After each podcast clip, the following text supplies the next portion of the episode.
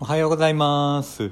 えー9月、えー3日、えー木曜日になります。えパーソナリティの小林智樹です、えこの番組はですね、え本当の幸せとは何かというところで、え皆さんで勉強していけたら、えいいなと思ってます。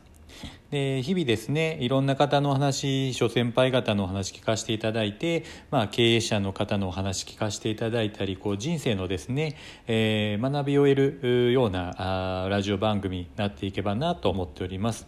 本日ですね、えー講演聞かせていただいたのはですね、えー株式会社芝寿司金谷会長様ですね、えーここはですねあの飲食業をあのやっていらっしゃるんですけれども、えーまあ、イベント等のですね、えー際にお弁当をこう、えー配布されたりとかですね、えーそういったあの事業の方をされていらっしゃいます、えー現在はですね、えーこの金谷さんのおお子さんですね、えーが引き継いでやっていらっしゃいます、まあ、あの人数は60名ですね、えーになります。で、まあ、この、まあ、梶谷さんの方はもう今退かれてですね、えー仕事っていうのはこうついてはいらっしゃらないんですけれども、まあ、このコロナのえー時にですねやっぱりこう息子さんがこう経営をしていらっしゃる中で、まあ、やっぱりこう、まあ、自分もこう出ないといけないかなと思った時にですねちょっとそこであの、えー少し足を止められたっていうのがあったんですね。っていうのはですね、えーご自身がですねあの経営をしてらっしゃる時にですねやっぱりこうつつまずきがやっぱあったみたいなんですね。でそのつまずきっていうのは飲食店なのでやっぱりあの食中毒とかですねそういったことが起きて全くこう店にですね、まあ、人がこう来なくなったという時があってですねでその時にですねあのその時の、えー父親の方ですね、えー元の創立者の方に、まあ、相談をされたみたいですね。でその時に、あの言われたのがですね、えーまあ、父親の方から一つ言われたのが「お前ならできる」と「お前ならできる」と。すごいこれはあの心強いあのお言葉ですよね。あの手を出すんじゃなくてですねその人を信用してですねお前ならできると。それを聞いた時にですねあの梶谷さんの方はもうやっぱりこうなんかを感じられたんでしょうねよしやるぞと。いうのでですね、えーもう一度こう頑張られてですね、まあ、今のこの会社が継続しているというのがあるかと思います。で今回ですね、えーお題上がったのがですね、えタイトルが講演のタイトルは「縁ありて花開き恩ありて実を結ぶ」ですね、えー非常にこれあの深い、えー意味があってですね。やっぱり人と人っていうのはこう縁がやっぱあると。お話の中でですね、えー話されてたんですが40分ぐらいの講演だったんですけれども、まあ、その中でですね話してらっしゃったのはやっぱこう人と人の縁をこう大切にしなさいよと。いうのは随所随所にこう言っていらっしゃってですね。でその縁をまあ大切にして、まあ、受けた恩をしっかり、えーまあ、返していきなさいよというところを非常にやっぱこう大切にしていらっしゃいました。でもう一つですね、えーやっぱご自身でこう悩まれたのがですね、えー経営とは何ぞやと、えー経営とは何かなというところをですね悩まれていらっしゃいました。でそれはですねあの、まあ、一番大事なことですね。皆さんもこう仕事してたりとか経営してたりとか、え人生をこう生きていく上で一番これを大切にしなさいよと言っていただいたのがですね、えー志ですね。志でその場にいらっしゃった方にですね今から30分じゃあ人生の志をこの舞台の前で30分話してくださいと言った時にですね、まあ、手を挙げてこう誰がですね話がこうすぐにできるかでそれをスムーズにですねやっぱり話できる人っていうのはやっぱりこう志をしっかり持っていらっしゃると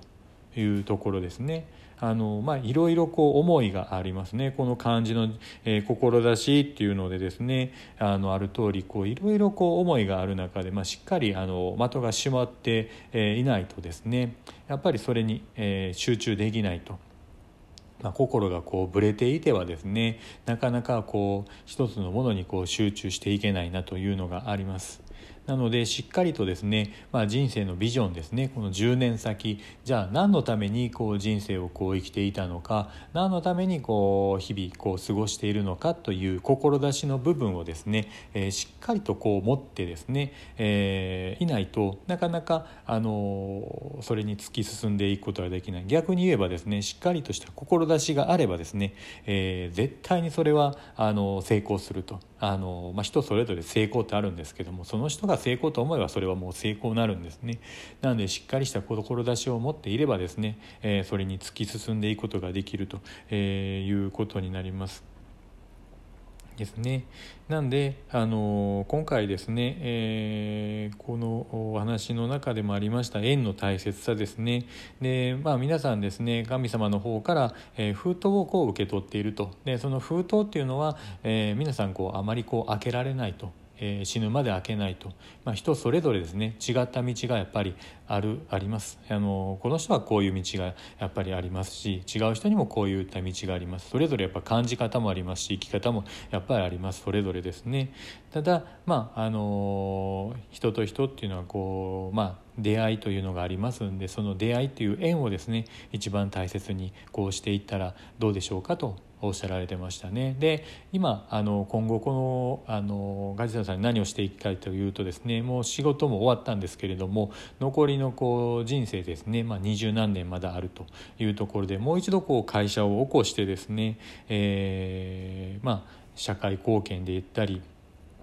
次はこう人のためにこうなるようなことをやっていきたいなというふうにおっしゃられてました、まあ、それはですね例えばこう仕事っていうのはお金のためにやるもんではなくてですねそれはまあ人のためにこうやっていって、まあ、人が喜んでいただけるところですね。ただお金だけ得た時にやっぱりこう家族が亡くなってしまったり、えーまあ、そっちの夫婦仲が良くなくなってしまったりとかさまざ、まこうあるというとこなんですねただそれをですねしっかり家庭と会社ともに、えー、うまくいき両立できて幸せになれる会社っていうのをこう目指していかれると。